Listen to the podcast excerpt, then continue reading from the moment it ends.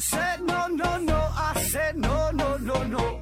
You say take me home, I said no, Perignon. You said no no no, I said no no no no, no no no no.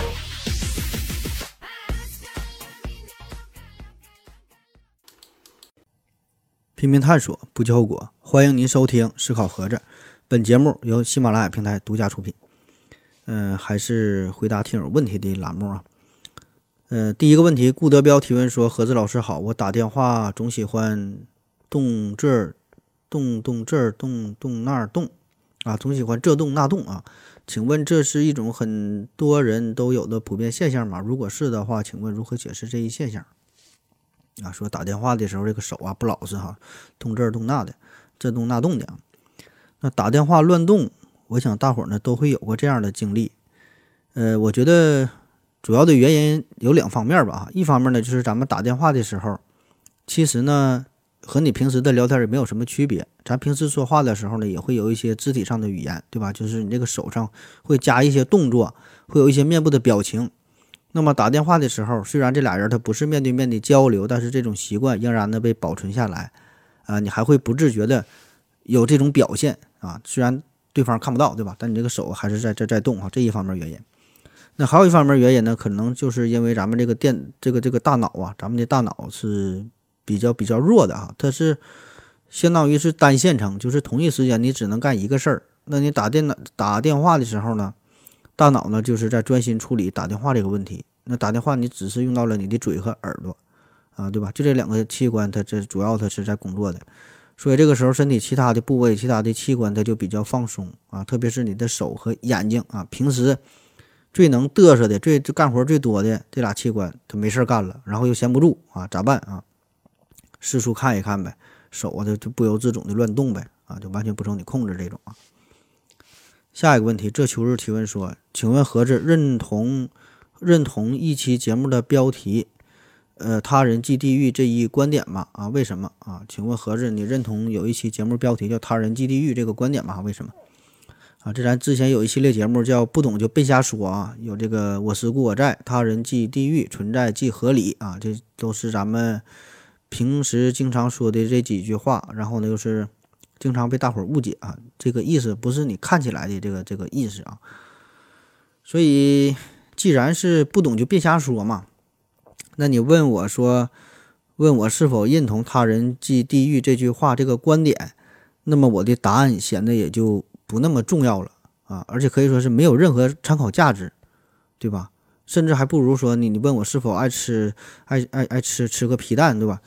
我说我爱吃或者不爱吃，你你还能说的知道一个确切的答案？因为你知道皮蛋是什么，但是你并不知道我理解的“他人即地狱”这句话到底是什么意思。就是同样一句话，每个人的理解是完全不一样的。所以说，你问我是否认同，我说它没有意义，对吧？就比如说，我说我认同了这句话，但是你并不知道我对这句话的理解是啥，就算我给你解释了也没有用啊。第一，我说不清楚；第二呢，你也听不清楚。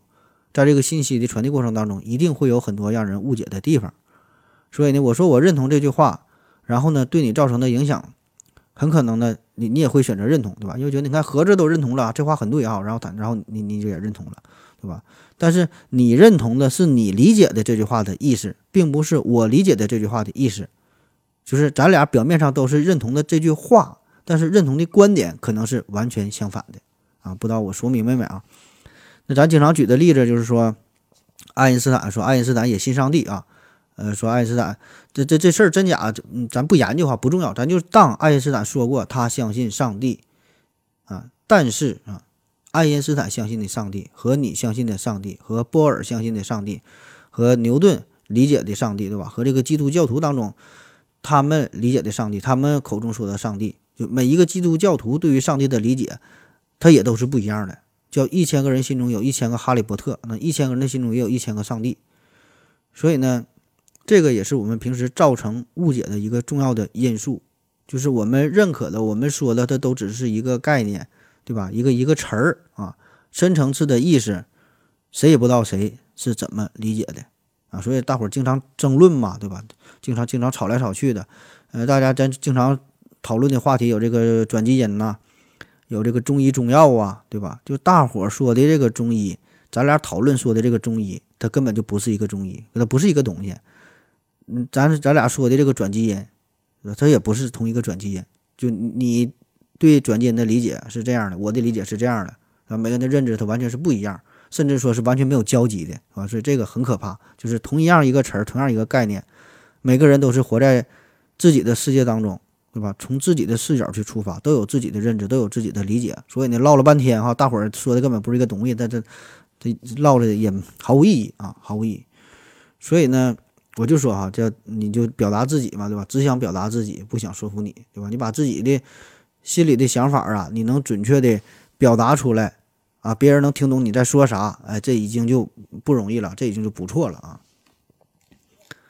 下一个问题，景阳岗打虎波仔提问说：“何子老师你好，我有个问题呀，有个问题困扰了我。说这个许多古生物化石都是零星的，比如说，呃，布氏巨猿只有下颌骨和牙齿，阿根廷龙呢只发现了一根腿骨，新西兰鱼呢只有几节脊柱。这么少的化石怎么能拼凑出完整的复原图？是根据已知生物进行放大缩小吗？还是像某些？”无良科普节目那样瞎编的啊！希望你的回答能让我的思路像尿路一样畅通。啊，这关于这个古生物复原的话题啊，这个咱之前做过一系列节目，叫《被忽略的被忽略的大神》啊，有一期讲这个居维叶。呃，居维叶他呢就是提出来叫器官相关法则啊，不知道您是否听了这期节目，是否还有印象？就是说这个动物的整个的身体，它是一个统一的整体。它是会完美配合的，就是身体的各个部分的结构，呃，都有相应的联系。就比如说，咱说牛啊、羊啊这些这些吃草的动物，叫反刍类动物嘛，它吃了吐，吐了吃。所以呢，它反刍类动物它整个构造它是一致的，它能有这这个呃磨碎粗纤维植物的牙齿同时呢，它有相应的咀嚼肌，对吧？这个肌肉啊配合这个牙，对吧？还有这个上下颌骨啊这些关节啊。同样呢，它还有这个相应的消化道啊，然后呢，再有再有这个大长腿啊、大蹄子，这得奔跑啊，避免攻击啊，对吧？而作为狮子、老虎这些肉食类的动物，它们呢则具有与这个捕捉猎物相适应的各种运动器官、消化方面的器官，对吧？这是这个构造啊、功能啊，它都是一一致的。所以呢，当我们找到了某一动物它的某一部分的一个化石，我们呢就可以大致的推测出它整体的构造。当然可能会不准啊，但是大思路、大体上的思路，呃，是是这么去做的啊。那在生物学上有一个专门的学科叫做比较解剖学啊，就是研究这方面的事儿啊。你有兴趣可以自己关注一下。下一个问题，小石头的暧昧咬死你啊！提问说何总，呃，刚才看 BBC 的纪录片，感觉拍的那挺好的，但是后来呢，BBC 采访视频各种黑中国，这个到底是怎么回事儿啊？说这个 BBC 啊。呃，个人感觉哈，总体来说，BBC 的纪录片这个应该是没啥可说的，这质量是杠杠的，对吧？呃，地球脉动啊，生命故事啊，什么植物王国呀，冰冻星球，对吧？有很多经典的节目啊，都是值得一看的啊。BBC 的纪录片，呃，强烈是推荐给大家看一下。然后你说这个故意黑中国哈，故意去黑中国，我还真就没在意说这个 BBC 纪录片当中哪一集是黑中国了哈。那个你可以把具体的节目。说一下啊，或者是你的意思是说这个专指这个 BBC 黑中国，不是说 BBC 的纪录片在黑中国呀？因为这个 BBC 它是全名叫英国广播公司，对吧？British Broadcasting Corporation 啊，英国英国广播公司，这是一个很大的公司。然后所谓的 BBC 纪录片哈，咱有时候就简简称也叫 BBC 了啊，这是这只是它旗下的一档小节目而已啊。那么，就像你说的，可能是作为一个公司来说啊，作为一个英国广播公司来说，可能哈会有一些黑中国的一些表现、一些行为啊，这个也可以理解，对吧？因为它作为一个官方媒体，自然是为英国、为整个欧洲、为这个政治所服务的。那么，在一些情况之下，我觉得确实有可能因为一些政治缘故等等吧，如何如何的，会有一些刻意的丑化中国的行为。啊，那那那就是这么回事了。你要是这么问的话，下一个问题，这是代码提问说，何子老师聊聊 F 三五战机用什么方式向美国呃回传数据啊？卫星传不了大文件吧？基站条件不支持吧？说这个战斗机怎么向这个呃平台哈传输数据这个事儿啊。呃，这有一个专业的研究哈，说专业的名词叫做数据链技术，就是在这个战场上，指挥中心呐、各个参战部队呀、呃武器平台呀，这是一种信息实时处理、交换、分发的系统啊，就数据链技术。那么呢，它是按一种固定的消息格式、通讯协议，用于实时传输各种战场信息的数据传输和处理的系统啊，叫数据链技术。那么早在上世纪五十年代就已经开始筹备这方面的工作。那么当时呢，是美国海军哈最早是启动了数据链技术建设的工作，因为当时美国海军非常强大，然后涉及的部门也多啊，有这个水面的舰艇，对吧？还有这个航母，有水下的潜艇，还有各种舰载机，还得配合着航空兵，还有这个地面部队。那么它作战的特点就是海域辽阔，平台众多，兵力分散，组织复杂，对吧？但是每一个作战平台呢，当时来说，它只是一个相对比较封闭、比较独立的作战个体，没法协调，没法配合。当时主要的通讯设备它就是无线电，那显然哈，这这个就没法满足军方的需要啊。所以呢，在这种情况之下，美国海军，呃，就有一种迫切的需求啊，就就就衍生出了这个数据链技术。那么。美国海军哈，它是研制出了世界上第一台正式使用的数据链设备，叫做 Link 四啊，Link 四啊，为啥不是 Link 一？我也不知道为啥不是 Link 一，可能是早期的是一些实验实实实验的名称吧。正正式实施的，正式在呃美国海军使用的哈是 Link 四啊。这个呢，就是主要用于解决美国海军与舰载机的协同问题，其实也就是这个航母和舰载机进行这个实时的交流、数据的同步。啊，这实现了这个舰艇对舰载机一个作战的指挥引导啊，叫 Link 四啊。那后来呢，到了上世纪七十年代，呃，美国海军呢开发出了 Link 四 A 啊、Link 四 C 这两套系统，实现了点与点的双向交互。但是呢，这个传输速率啊，大约呢只有六百到五千 bps，而且呢，基本没有什么保密和抗干扰的能力。那到了九十年代哈，提出了 Link 十六啊，这就是更升级了呗。特点呢，就是具备了跳频、扩频和这个抗干扰的能力，保密性也是更高，传输速率也是更快，达到了二十八 K 到二百三十八 K 的 bps 啊，可以呢同时支持三十个网络工作，网内成员多达百个啊，甚至更多啊，在采用大功率对流层散射信道的条件下，能够覆盖到四百八十乘以九百六十平方公里的这个区域啊，具体啥意思我也不懂，反正这时候就是越来越牛逼了啊。那么结合你说这个 F 三五战机，老美呢还试着使用 Q 啊 XQ 五八 A 无人机啊搭载这个机载的通讯设备，作为这个通讯网关和中继平台，来协助这个 F 三五啊。因为这个美国还有一个狠角色嘛，就是 F 二 F 二十二战机，那么它使用的是编队内飞行数据库。可是呢，如果他想与这个呃 F 二十二战斗机呢进行这个数据交换，就非常麻烦啊。这个因为 F F 三五战机使用的是多功能。先进数据链儿，所以呢，这这俩这俩怎么去协同啊？如果是在这个飞行当中进行数据共享，或者呢是向这个指挥控制中心发送数据的话呢，就不得不使用刚才说的这个 Link 十六数据链。但是这个 Link 十六呢，很容易就被检测到，那么这样呢，飞机呢就丧失了这个隐身的性能啊，因为追求的啥？这个战机要追求的一个隐身嘛，所以这个就容易被发现啊。所以呢，就是。呃，试着用这个 XQ 五八无人机啊做这个中继平台啊，他现在是研究这个事儿呢啊。那么还有一个更先进的 Link 系统呢，呃，是主推的是 Link 二十二啊，Link 二十二啊。行了，说下一个问题吧。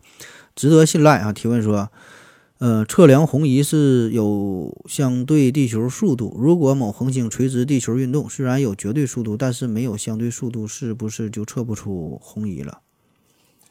呃，这问题也是没看太懂啊。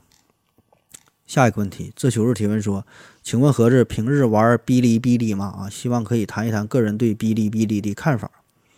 这个哔哩哔哩，我还真就不咋玩哔哩哔哩哈，我也没有哔哩哔哩的账号，没有这个号，也也不会刻意上这个网去看视频。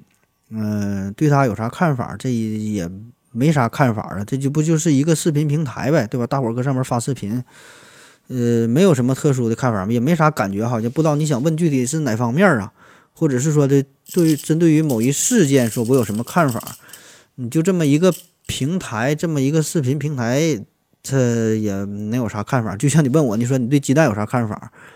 这也没啥看法的。我对西瓜有啥看法？没啥看法。你要说具体说某一道菜，对吧？你拿这个鸡蛋做什么，然后感觉好不好吃？这个咱可以再再再问题再细一点吧。这个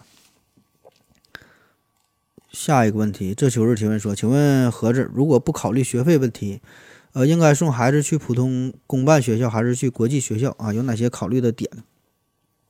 啊，上学这事儿啊，那我觉得，如果你都不考虑钱了，那当然就去国际学校呗。对吧？那那呃，其实这个问题的关键就是啥？就是普通公办学校和国际学校它的区别到底是啥？